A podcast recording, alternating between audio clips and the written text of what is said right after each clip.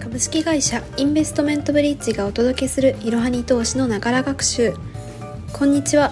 最近日本食が恋しいインターン生の坂田です。このポッドキャストではスマホ時代の投資企業分析メディアいろはに投資の記事をもとに投資の基礎知識から最近のトレンドまで幅広くご紹介いたします。通勤時間などの隙間時間でながら学習をして様々な知識をつけていきましょう。今回は世界のトレンドニュースについてのエピソードをお届けします。世界中の人が注目した先週のニュースといえば皆さんも使う SNS、Twitter に関するニュースではないでしょうか。Twitter の取締役にテスラの CEO であるイーロン・マスク氏が就任そしてその後辞退をしたというニュースが話題となっています。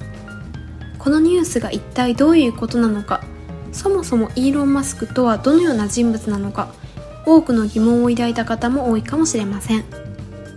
これを機会にこのトレンドニュースから経済や投資に関する知識をつけていきましょう。今回のエピソードではこのニュースの概要イーロン・マスク氏とはどんな人？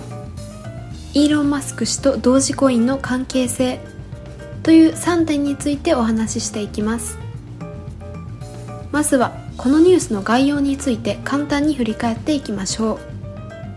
4月4日イーロン・マスク氏がツイッターの株式9.2%を取得したことが明らかになりました。マスク氏はツイッター株9.2%を取得し筆頭株になりました。取得日は3月14日とされています。これを受けて4日のアメリカ株式市場でツイッターの株価は急騰し27.1%上昇して取引を終えました。そして5日イーロン・マスク氏は取締役に起用されました。しかし10日には取締役会の参加を辞退したことが明らかになりました。では彼がツイッターの株を取得した意図とはどのようなものなのでしょうか。それは彼の8000万人以上のフォロワーを持つアカウントでのツイートを見ると理由が垣間見えてきます。マスク氏は3月25日のツイートでは民主主義が機能するためには言論の自由が不可欠だ。ツイッターはこの原則を厳格に守っていると思うか。そして26日にはツイッターが事実上の公共の広場として機能していることを考えると言論の自由の原則を守らないことは民主主義を根本的に損なうことになる。私たちはどうすればいいのかとツイートしています。つまり彼はツイッターでの言論の自由に疑問を抱いていることがわかります。具体的に今後イーロン・マスク氏がどのような動きをしていくのかはまだ分かりませんがこれらのツイートは彼の長期的な戦略を意味しているものでしょう。このようなツイートをして間もなく彼はツイッターの筆頭株主そして取締役になりツイッターの経営に関わっていくことが決まりました。そこで今回のエピソードでは筆頭株主とはどういうことなのか。取締役とはどういうことなのか。疑問を抱いた方のために分かりやすく説明していきます。そもそも株式とは会社の所有権の一部で株式会社へ資金を提供した投資家に対して発行されます。つまり投資家は資金を出すことで企業のオーナーの一人になれるわけです。筆頭株主とは会社の発行済み株式に対して議決権のある株式を最も多く保有している株主のことを指します。さらに議決権のある株式の10%以上を保有する株主を主要株主過半数を保有株主を支配株主と呼びます。また半数以上の株式を保有している法人株主は通常親会社とされています。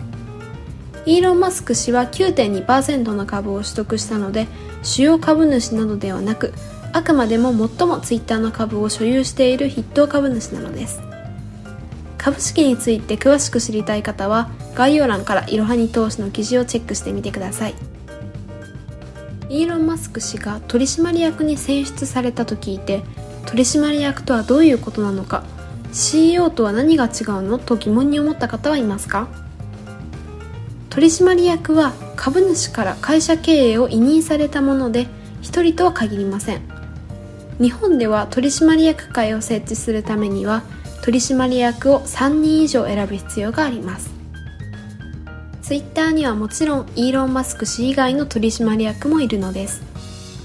一方で CEO とは経営方針の決定や事業戦略の策定に関して責任を持つ最高経営責任者です。CEO は執行役員のトップでありまさしく業務を執行する役員で取締役会で選出されます。現在のツイッターの CEO はパラグ・アグラワル氏です。取締役とは区別しましょう。その後イーロン・マスク氏は取締役を辞退したことが明らかになりました。しかし経営に関わっていくとはされています。今後の動きに注目していきましょう。では続いてイーロン・マスク氏がどのような人物なのかを見ていきましょう。彼は現在宇宙開発企業スペース X の創設者及び CEO テスラの共同創設者 CEO 及びテクノキングテスラの子会社であるソーラーシティの会長などを務めています。肩書きを並べても分かる通りとんでもない人物です。彼は南アフリカで生まれ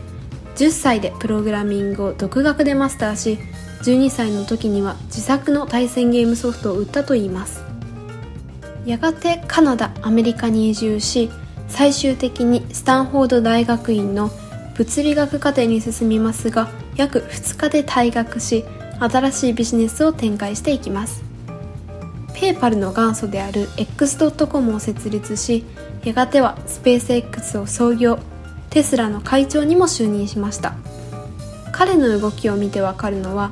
お金を稼ぐために事業を展開しているのではなく人類の未来を考え次々に新たな事業を展開していることがわかります。そして彼の成功の裏には多大な努力と失敗があり私たちが多く学ぶべきことがあります。また暗号資産に関する彼の言動は大きな注目を集め市場に影響を与えてきた点にも注目です。例えば同時コインへの支持を公言したツイートの投稿によって価格は1日で50%以上も上昇しました。テスラが同時コインを試験的に決算手段として受け入れると発表すると価格は2時間で43%も上昇しました。では同時コインとはどのようなものなのでしょうか？同時コインとはネット上で話題となった柴犬のミームをモチーフにした仮想通貨です。ビットコインやイーサリアムのようにブロックチェーン技術で動いています。2013年に冗談として当時ネット上で流行していた柴犬のミームをモチーフとしたビットコインのパロディ同時コインが作られました。2021年の初めの時点では1セント未満で取引されていましたがその後人気が急拡大し5月には一時70セント台まで上昇しました。しかし5月8日にイーロン・マスク氏がアメリカのテレビ番組で同時コインについて詐欺だと発言して以来75%以上も下落しています。このようにイーロン・マスク氏は同時コインに大きな影響を常に与えているのです。イーロン・マスク氏から話は少しずれてしまいますがこのニュースから仮想通貨への理解を深めてみることも大切です。仮想通貨はこのエピソードからも分かる通り大きく価格が上昇下落しやすい特徴があります。これから仮想通貨を始める初心者の方は少額からスタートするようにしましょう。仮想通貨だけではなく株や投資信託などにも分散投資していくのがおすすめです。また同時コインをはじめとした仮想通貨についての記事も概要欄からチェックして復習しておきましょう。今回はイーロン・マスク氏が Twitter の取締役に就任そして辞退したというエピソードから取締役とは何かといったことや彼がどんな人物なのか。そしてイーロン・マスク氏と同時コインの関係性を解説してきました。いろはに通してはこれからもトレンドニュースから投資の基礎知識まで分かりやすく紹介していきます。これからのエピソードもぜひお楽しみにしていてください。本日も最後までご視聴いただきありがとうございました。ぜひこの番組への登録と評価をお願いいたします。ポッドキャストのほか公式 LINE アカウント Twitter、Instagram、Facebook と各種 SNS においても投稿しているのでそちらもぜひフォローをよろしくお願いいたします。ローマ字でアットイロハニ投資です。また株式会社インベストメントブリッジは個人投資家向けの IR 企業情報サイトブリッジサロンも運営しています。こちらも説明欄記載の URL よりぜひご覧ください。